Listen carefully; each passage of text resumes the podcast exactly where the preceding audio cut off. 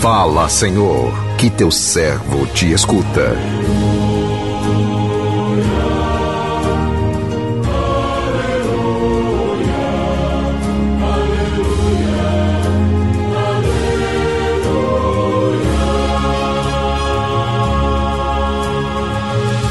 O Senhor esteja convosco, Ele está no meio de nós. Proclamação do Evangelho de Jesus Cristo, segundo Lucas. Glória a vós, Senhor. Naqueles dias, Jesus foi à montanha para rezar e passou a noite toda em oração a Deus.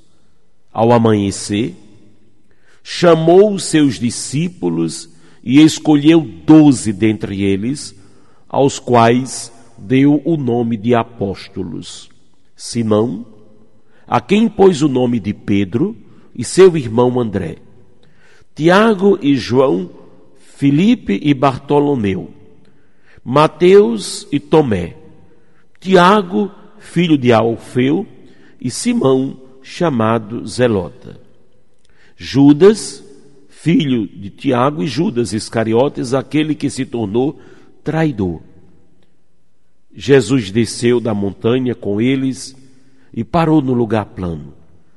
Ali estavam muitos dos seus discípulos e grande multidão de gente de toda a Judéia e de Jerusalém, do litoral de Tiro e Sidônia. Vieram para ouvir Jesus e serem curados de suas doenças. E aqueles que estavam atormentados por espíritos maus também foram curados. A multidão toda procurava tocar em Jesus, porque uma força saía dele e curava a todos. Palavra da salvação, glória a vós, Senhor.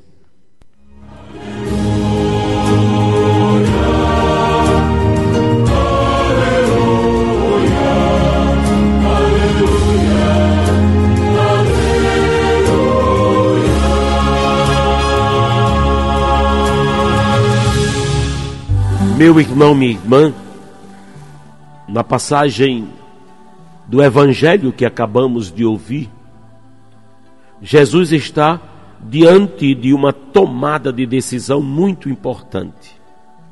Escolher aqueles que seriam os primeiros continuadores sua, de sua missão. Aqueles sobre os quais ele alicerçaria a sua igreja de modo que o poder da morte não pudesse vencê-la. E seu procedimento é exemplar. Ele se retira à montanha para rezar. Montanha, como já vimos, é lugar de encontro com Deus e representa também desafios. Ele se coloca diante do Senhor antes de tomar uma decisão, antes de fazer sua escolha. Ele nos ensina com esse gesto a rezarmos sempre quando estivermos diante de alguma decisão. Ensina a colocarmos nas mãos de Deus nossas escolhas, procedimentos, enfim, nossas ações, principalmente quando a vida de outras pessoas dependem destas. E depois de uma noite em oração, em retiro, Jesus escolhe, dentre seus inúmeros discípulos, aqueles que iriam segui-lo mais de perto. Escolhe os doze e lhes dá o nome de apóstolos. Temos aqui a, a diferenciação entre apóstolos e discípulos. Todo apóstolo é um discípulo, mas nem todo discípulo é um apóstolo. Outro dado importante dessa escolha é a característica de cada um dos escolhidos. Lucas diz o nome e um complemento de cada um. Desses dois aspectos podemos perceber que não eram pessoas semelhantes. Jesus escolhe pessoas bem distintas uma das outras, cada um com sua particularidade, individualidade, mas com um objetivo comum: anunciar o reino, colaborar na sua edificação. Esse dado mostra que o chamado que Jesus faz para segui-lo é estendido a todos indistintamente. A diferença estará na resposta, no procedimento de cada um. Isso acontece também conosco. Todos nós fomos chamados, porém, respondemos de modo diferente. Uns abraçam com empenho a missão, outros nem tanto. Uns são indiferentes, outros chegam até a atraí-lo por causa de outros objetivos. Em qual desses procedimentos nós nos enquadramos? E depois da escolha, ele desce da montanha com os doze para a planície diante da multidão que os aguarda. A planície tem também seu, signific, seu significado simbólico. Na planície podemos avistar mais longe as coisas, temos uma visão mais ampla da situação, da conjuntura. Então Jesus não quer que seus discípulos tenham uma visão limitada da missão. Ele não quer que tenhamos uma visão míope da igreja, nos fechando a pequenas a pequenos grupos, territórios ou ideologias como se a Igreja Apostólica fosse restrita a determinados territórios, situações, pessoas ou doutrinas. A planície significa os horizontes ilimitados da missão. E qual é essa missão? A missão está configurada na, multiplica, na multidão que os aguarda nessa planície. Hoje celebramos com toda a igreja dois dos doze apóstolos de Jesus, São Simão e São Judas Tadeu. E a primeira coisa que a palavra de Deus, portanto, nos aponta é, é que esses homens foram escolhidos não somente a dedo, como também no coração e na oração.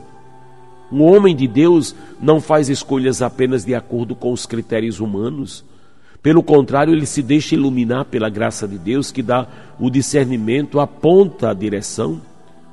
Às vezes você vai dizer, Jesus orou e mesmo assim errou porque escolheu Judas. Não, pelo contrário. Mesmo Deus olhando para nós e sabendo que temos más inclinações, Deus nos chama.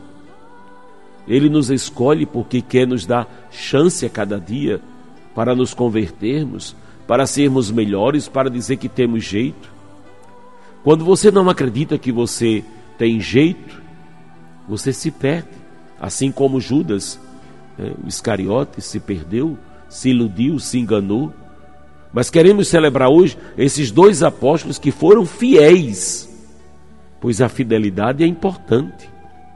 Apesar das fragilidades, porque todos eles tinham fragilidades, fraquezas e pecados, quando olhamos para a nossa vida, temos fragilidades, limites e pecados, e Deus nos escolhe apesar disso, disso tudo, para dizer que maior na nossa vida é a graça. E caímos em desgraça quando deixamos nos levar pelas nossas inclinações e não pela inclinação da graça. Apóstolos excluídos ou escolhidos para estarmos com Jesus, para orarmos com Ele para aprendermos a confiar na graça, para nos voltarmos a sermos transformados pela graça.